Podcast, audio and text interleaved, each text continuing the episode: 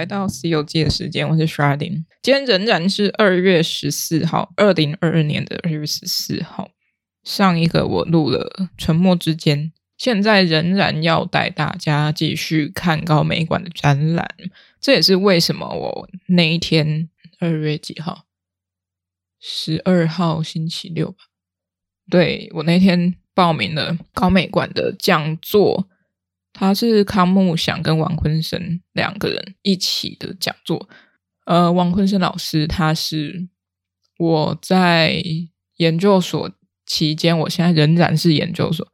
他有一次来我们系上的某一个课程来演讲哦，那时候就有印象，觉得蛮厉害的，就办各种大型的呃类似博览会或展览那种规模超大的。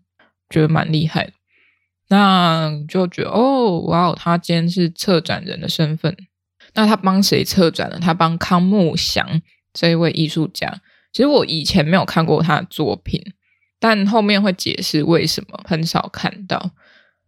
好，那接下来我们来看一下，我觉得康木祥的那个讲座得到了一些收获。这也是我第一次认识艺术家，就这么快的认识了他后面的一些背景。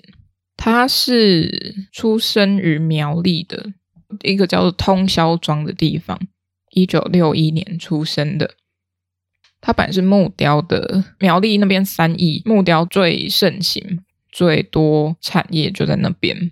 那他之后就跑到国际上去。当就是一个木雕家，他十三岁就开始碰传统木雕，那一路以来都是工匠，然后后来慢慢突破自己，创作了艺术创作作品，不管是木雕，还有呃这次会大量的叙述到钢索这个媒材，他所使用的，到后来的新的媒材，刚刚说到那个木雕的部分，是一些可能像传统神像啊，那些会很赚钱的啊。因为大家有这个需求嘛，所以你只要刻的越好，然后木材选的越好，它保存越久，那个东西就可以被抬高价钱。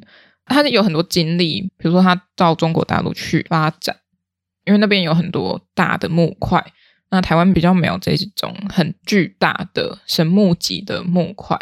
那但到后面，他就会想说要做一些大的作品。除了在中国以外发展的那些之后，他就回国。某一天，他说他想要去跟一零一租一个，呃，他可能想租在某一楼某一个高楼上，然后可以看到外面风景。他就跟那个那边好像是董事长还是谁，某一个高管，就跟他说要谈那个价钱可不可以低一点。那他看到那个康木祥本人，因为康木祥的外形呢，他很像一个，就是很我们刻板印象说的艺术家的样子。他头发胡须都是白的，很长。那我在现实动态上面有发一张他的照片背影哦，然后我就给大家选是张大千还是康木祥。啊，有些人选张大千啊，不好意思，呃，张大千大师他已经过世已久了。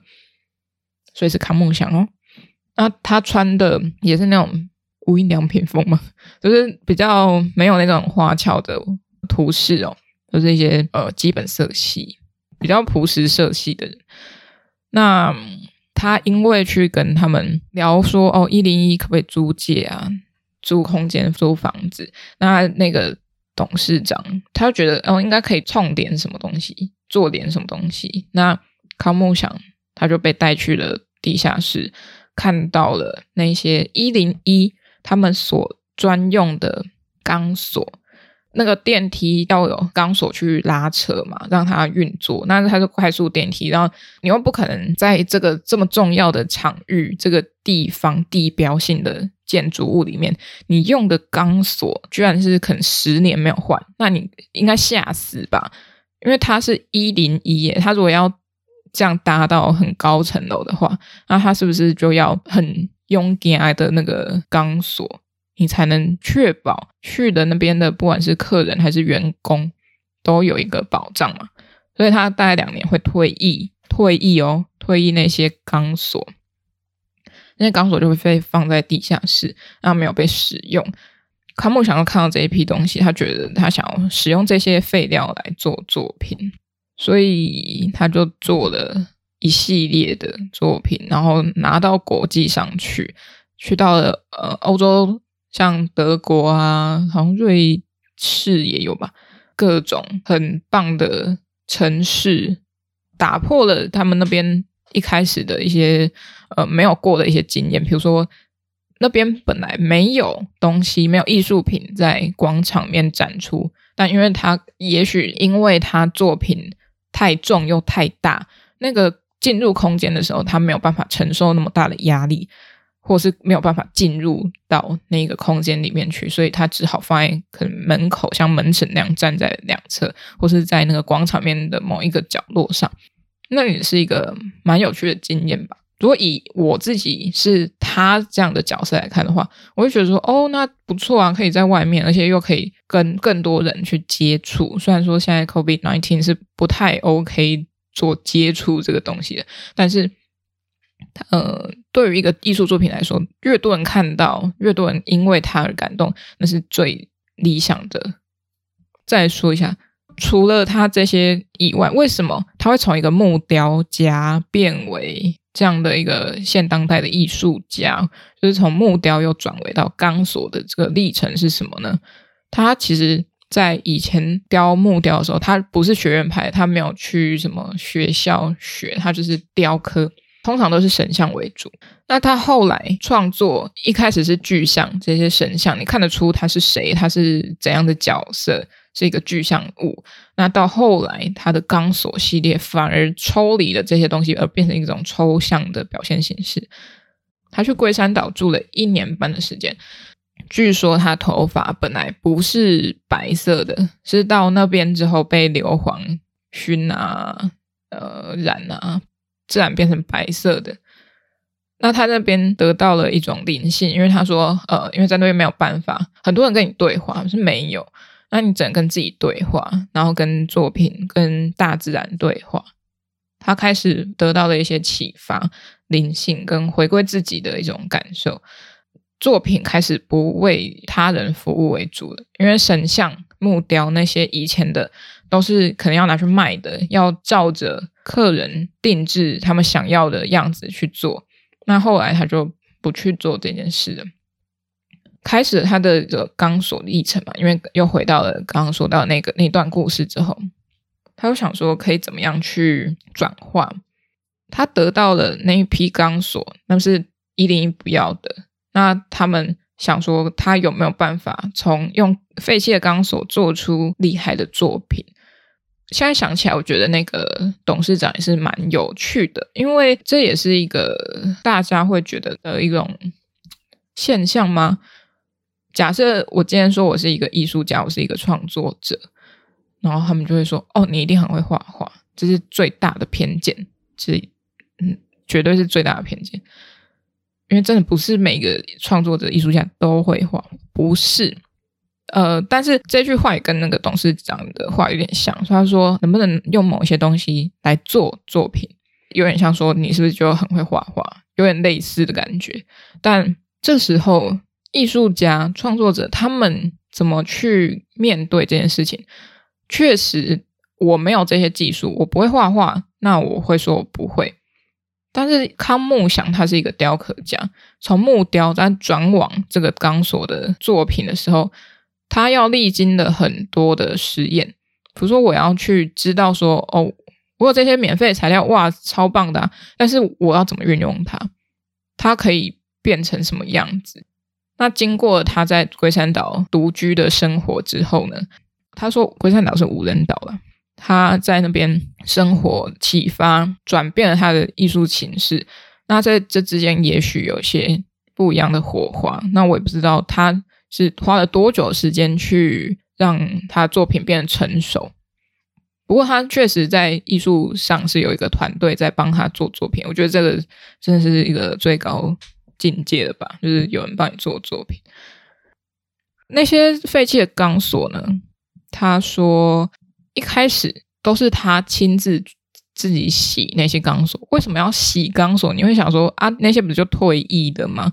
他又没有怎样。但没有。你要想，一台电梯它用的钢索，钢索如果没有上油，它如果半路卡住，你是不是就卡在半空中，很可怕？就像我们那个什么脚踏车要上链条油，挡车要上链条油，各个链条要上油，是一样的道理，它才会跑得比较顺畅嘛。那这些钢索上面的油都是汽油，那它都自己洗，每天一直洗，一直洗。那它一捆，我记得它是说好像是几公尺啊？哦，每一个大捆，就是你们会在路边看到一个超级大的圆形木头，一个 I 字的圆形的那个木架吧。然后它会捆，这样绕圈圈，这样把那个线圈捆起来。那一个东西就有十公里长的长度。那一捆就等于那条线有十公里长，所以他要这样每天一直清洗那些钢索，把上面的汽油洗掉。对他而言，他说这是一个心灵的洗涤，他只能在那个时候做那件事情。那他很专注之下，他会去反思他自己。然后他会想说：“那我可以留给这个地球的礼物是什么？”后来他做出作品之后，他把他的精神留在这件作品当中。那作品它自然会说话，会把你当时所传递的一种心情，你洗涤那些链锁的时候是用什么样的情绪，它其实都会反映在里面。然后它也会作品也会自己找地点去展览，去表现，他们是有生命的。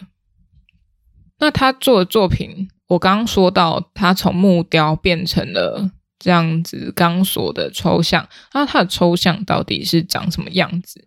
我们来想象一下，它的造型上呢，它已经没有一些具象的表征，没有表情，没有像木雕神像那样有五官啊、特色啊，他可能戴个帽子啊、浓眉大眼啊，没有没有，它都是一些呃造型性的东西。很多人说看到他的作品，想到的是胚胎或生命的造型。像妈妈抱着小孩，但那也是后来我们自己的诠释嘛。他可能只是单纯做一个造型，那那个造型其实我觉得是蛮有趣的啦。那有一件叫做“伤脑筋”哦，“伤脑筋”的“筋”是金鱼的“金”哦，谐音梗。嗯，“伤脑筋”这件作品是放在高美馆的湖畔广场。好，跟大家说一下，他这次展览作品有两件在湖畔广场。有一件在中钢总部大楼的户外空间，量体其实蛮巨大的。那为什么他会想要这样的转变？因为当然跟刚刚说到自然有关。那自然当然是一个是一种无形无体的一种感受性的东西，对他来说吧。那从以前的木雕是一种雕刻的方式，是一种剪法，你要把一个大的木块。雕刻掉，把那个形象从木块里面长出来，它是一种剪法。你要去削那些木头，那塑的部分就是一种加法，加法就有点像它现在这个样子，去呃，去用东西把它用钢索围绕啊，把它这个量体长出来。那在王昆生老师的说法呢，东方是没有雕塑的，是西方那边具有的。雕塑一开始从写实转为抽象，或是另外一种表现形式，是从罗丹开始的。它里面蕴含了一些情绪跟感受性的观看方式。那布朗库西的他是去掉形式，他用绘画的方式来观看这个雕塑，还有去想象这个雕塑。他就不是说哦，我看到什么，它就是什么。那现在的雕塑呢，反而是没有雕塑这个东西，它只改变形式。以最经典的来说，像杜象的小便斗，呃，它称为喷泉嘛，但它没有雕塑，它没有去雕刻它，它也没有去增加它，它只是把它现有的东西摆一个另外一个姿态，它签上名就说它是雕塑。那这是一种现在的趋势嘛。呃，在这个康梦想这一次的钢索的作品呢，它还是比较像是塑的方式把东西长出来。它是用钢索这样一圈一圈的把那些造型所圈出来。那那些造型它不是平面的哦，你想象有一个超级巨大的俄罗斯娃娃在广场上，那它的表面呢是由那些钢索这样一圈一圈慢慢围绕它的呃形体，从可能从最上面的一个顶点这样绕绕绕绕绕，它不是好几个圈圈，不是好几个同心圆这样子分散在各处这样绕，没有，它是从最上面这样，很像蚊香啦，蚊香那种感觉，就是这样绕绕绕绕出整个形体。大家可以去看照片，我会放。他一开始是自己清洗那些钢索，后来他想到说，他在清洗的途中，他就想说，嗯，那我自己可以从里面得到一些启发。那有谁更适合做这个工作，并且可以得到一些反思的呢？他就想到了受刑人，所以他跟巴德监狱的受刑者合作，就跟监狱方谈说，他想要找十八个人来帮他清洗这个钢索。在清洗钢索的途中，可以去感受、去思考跟清除内心的污浊。那他为什么要找十八个人？因为十八罗汉，他希望从罗汉卡尔变成一个罗汉，真正的罗汉，所以他找了十八个人。那巴德外衣监狱呢，他就帮他们找了十八个。那这十八位呢，在之后现在也已经都出狱了。那他们当时。在亲自清洗这些链条的时候，这些不是链条，是钢索的时候，他们会有这种反省。卡木想他有做纪录片，是关于他们在清洗当下的一些感想。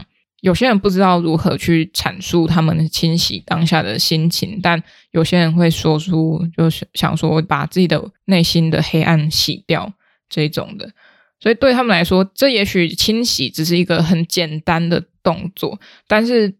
在那一个简单动作的当下，它是给你一种不断的去思考说，那在这边的意义跟在这个动作的意义当下与之后，我可以得到些什么？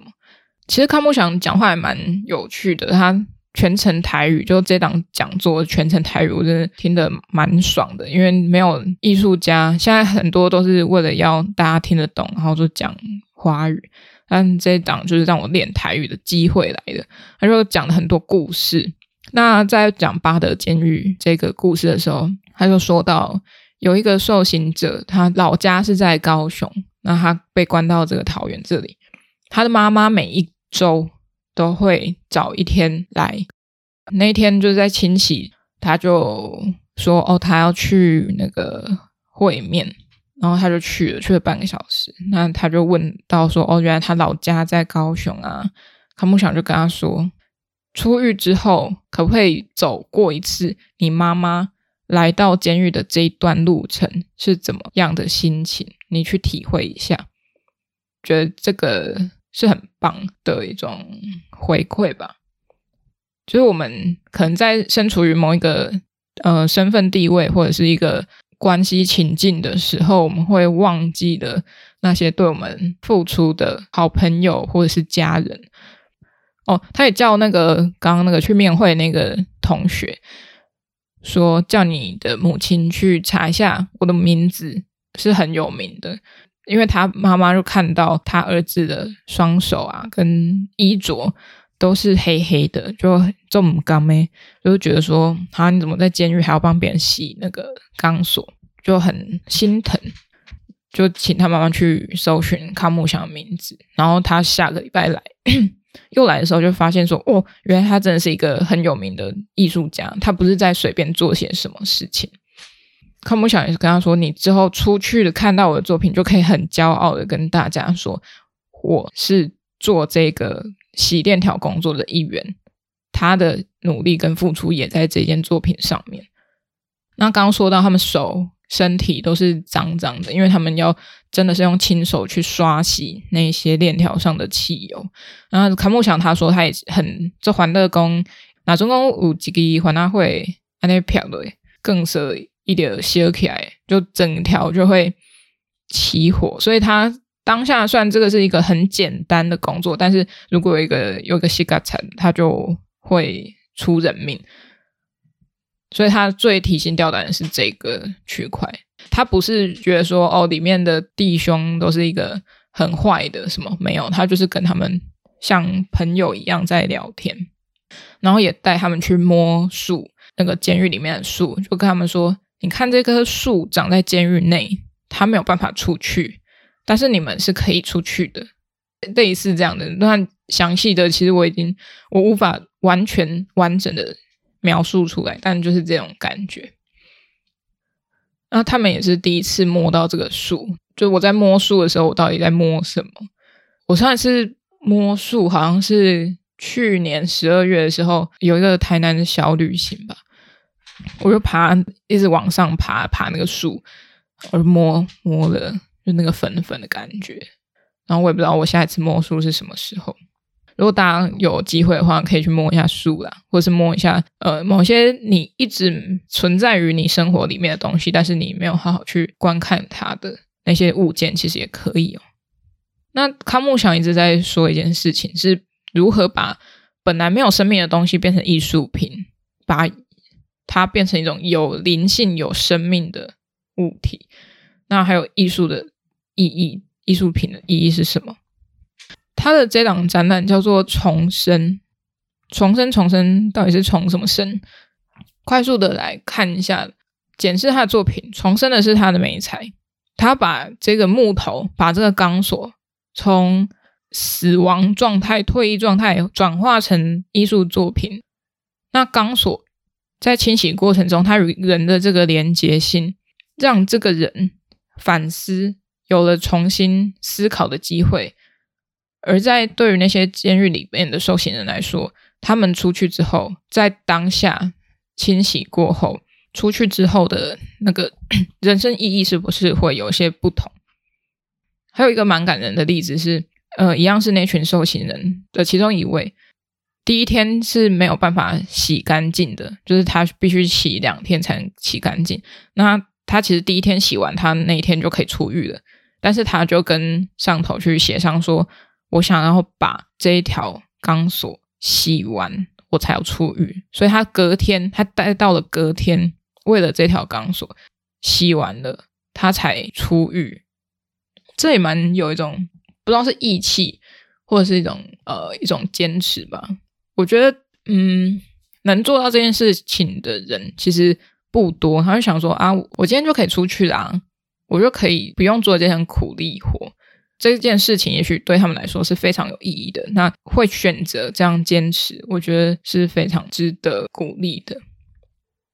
那后来呢？康木想不只是停留在钢索这个，钢索这个漂流到好多个国家去了，都很有名，然后也被收购、收藏，或是甚至在当地没有钱，他们还去为了这件作品募资。我觉得是一种蛮有趣的经验。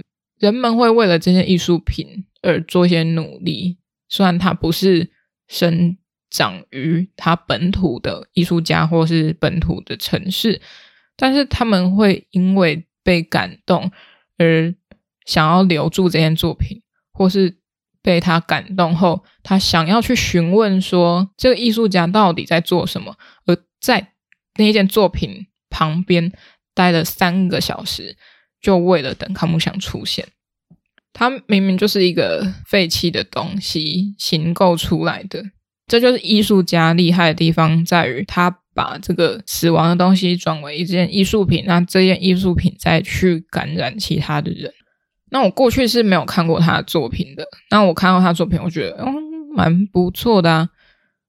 后来近期呢，也使用了一个媒材，也是别人不要的东西。就是灭火器、消防器材那些过期的，别人不要，然后他就去收集，其实很麻烦，可能比钢索还麻烦。他是要从里面把那些干掉的粉啊，把它掏出来，他才能去使用嘛。因为里面可能是一些化学物，如果怎么了，他其实也没有办法保证作品会不会怎样。那他也为这个灭火器做了一系列的作品，是鞭炮。炮声系列，炮外零星吧，就炮声系列。那它这个炮声系列都很高，也跟它钢索那个很高是一样的哦。呃，钢索那个大概有三米吧，那这个炮声大概有四五米那么高。它就是做一个鞭炮的意象，就是鞭炮一条一条、一支一支，或者是卷曲状的。然后那个鞭炮的那个旁边那个红红的那个，都是用。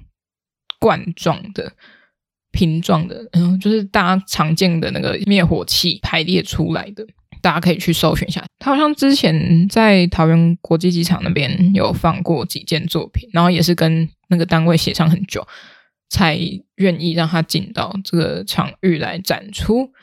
那他说他小时候在墓园旁边长大，然后会看到很多人在放鞭炮，那他也想要用这些废弃物去产生它新的价值，从无到有。那鞭炮消失了，灭火器用完了。它后续的生命是什么？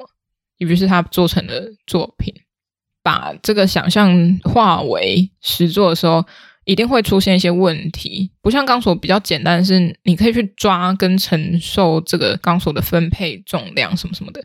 但是炮声，因为它是一个线性的走向，它比较不是一种块面团块状的体感，它比较像是一条一条的。那这个一条一条的，它可能突出去飞起来，就是悬空的那个地方，它的重量就跟紧贴于地面的是完全不一样的。所以你要去计算说，它这个样子会不会掉下来，会不会做一做那个作品就完全垮掉？所以他就请了呃他的好朋友去帮他做这个。结构上的设计，就让它贴于地面的那个区块是可以承受出悬空作品的那一个区块的重量。那除了这个我们常见的灭火器一长条状的以外呢，还有一个丝瓜形状的。他说这个是菜龟亚吗？呃，他说这是汽车用的，就是扁扁的，很像我们一般路边看到插旗帜的下面会有一个重重的东西。很像一个水瓶，扁扁的水瓶状。那它有那一个造型的灭火器，他也拿把它弄成像一种，他说什么平安灯吗？忘记，也是跟信仰比较有关系的。那它这个灭火器，它也没有另外给它增添什么颜色，它就是被丢弃之后的状态就是那样，顶多把那个贴纸撕掉，所以它会有一些坑洞。也不是很很懂，可能是被撞击到有个凹洞，或是落惨，就是这样。跟我大学时期的作品蛮像，就是我都会去捡一些别人不要的东西，因为我没钱。对，我现在也没钱去捡别人不要的东西，因为我觉得为什么我还要去创造一个新的东西？为什么不能用旧的东西再来改变它的意义，甚至跟我更贴切？就是稍微有一点点小小的连接。那刚刚都说到雕塑嘛。减法跟加法，那后来他最近近近近期又做了一个木头回收的作品，他是捡那种可能有人要拆房子啊，就会捡那些木块、木头制品，然后很多都是 Hinoki，就是块木，把它收集起来之后拼组在一起，变成一个很大的块状，然后再去雕塑它的形体。嗯，你就想象说，哦，我今天有很多小乐高，我把小乐高组起来。然后再去把某些小乐高拔掉，它就变成圆球体。这样，他也是希望说，他做了一个什么地球，中间有一条一条的被雕出来的呃线状。他就说那个是被捆绑住的地球，就很像现在疫情，呃，大家都被制约。那希望大家可以早日脱离这个苦海吧。嗯，大概是这个样子哦。就是我在他讲座里面，其实有听到很多。呃，事情哦，但现在有点无法一一回想起来。不过我看他这些历程，我觉得是蛮蛮有趣的，而且到他这个年纪的，他仍然这么持续的在创作呢。他也说到，嗯、体力大不如前，但是他还是努力去做，而且他又是有团队的。你会看到他的照片都拍得非常好看啊，他的团队，我相信。应该也是努力了不少，而且他说他一睁开眼睛的开销就是要一万块每天，因为要养团队，要租房子什么什么啊。他自己有工作室哦，大家可以去搜寻一下康木祥工作室、康木祥木雕、康木祥艺术会馆，我觉得是蛮棒的啦。就是在这种国际间走跳，但是为什么今天才来高美馆这边呢？他说到一个蛮有趣的故事是。因为平常呢，去国外展出之后，都会寄送回来台湾，是坐船回来的哦。那坐船回来，他是送到台中港，通常几乎都是。那这次就不小心不知道为什么送到了高雄港。王坤生老师他就觉得说，哎，送到高雄港，那应该来一点展览吧，而且也没有在高雄展出过，那是不是要来做这件事情？于是就跟高美馆这边接洽，而有了这次的展览，而有了这次的讲座，然后我才去参加了，呃，蛮棒的机缘呐。就嗯，也要感谢我自己，还是决定来高雄这一趟来看展览。以前没有看过，然后现场看他的作品，真的是蛮细致，在做他的那些雕塑。因为有一个人就发问，他就说：“诶，老师，你是怎么样这么精准的把这个形体钢索拿捏的这么好，就是表现的这么好？”那他也说，他也遇到了有些困难，比如说钢铁它是会回弹的，它不像块状哦，是一个很好去掌握的，你只要拼拼贴贴没有，它是要加热啊，让它烤到很过红了，才可以去做弯曲的动作嘛。那如果有玩过钢铁的钢雕的，就比较理解。像我之前去做钢雕艺术节，呃，我也是去帮那边的东西加工跟裁切而已，就是我去焊接跟把那个形状割出来，那个超有趣的。确实，我们那时候使用的方式都比较是一种加法，就是它所谓的塑，在它不一样的加法，像是它是用钢索。去缠绕出这个形体的时候，它就要一步一步慢慢去加热它，然后去弯曲，不停的重复这样的动作，然后去设计它的造型，跟我在那时候做钢雕艺术节的时候很不一样，又加上会回弹的特性，其实是蛮危险的。那当然是有焊接的，但我觉得它处理的方式还蛮好的，是没有看到很多的那种焊道啊什么的，你就会看到非常顺。流线的钢索的原本的造型，对，大概是这样。那呃，湖畔广场的话，就在那个高美馆的正门口的正前方的右侧那边。因为我真的是找了一阵子，我才找到。在那个地方，你会看到他的作品是真蛮巨大的，你可以去现场跟那个作品比对一下。然后在观看的时候，其实它跟那个环境，我觉得是蛮合适的。呃，一种简约的造型方式，我觉得开启的想象空间也很大。而且我也是比较偏向喜欢抽象作品的人，在看他作品的时候，没有什么距离感啊。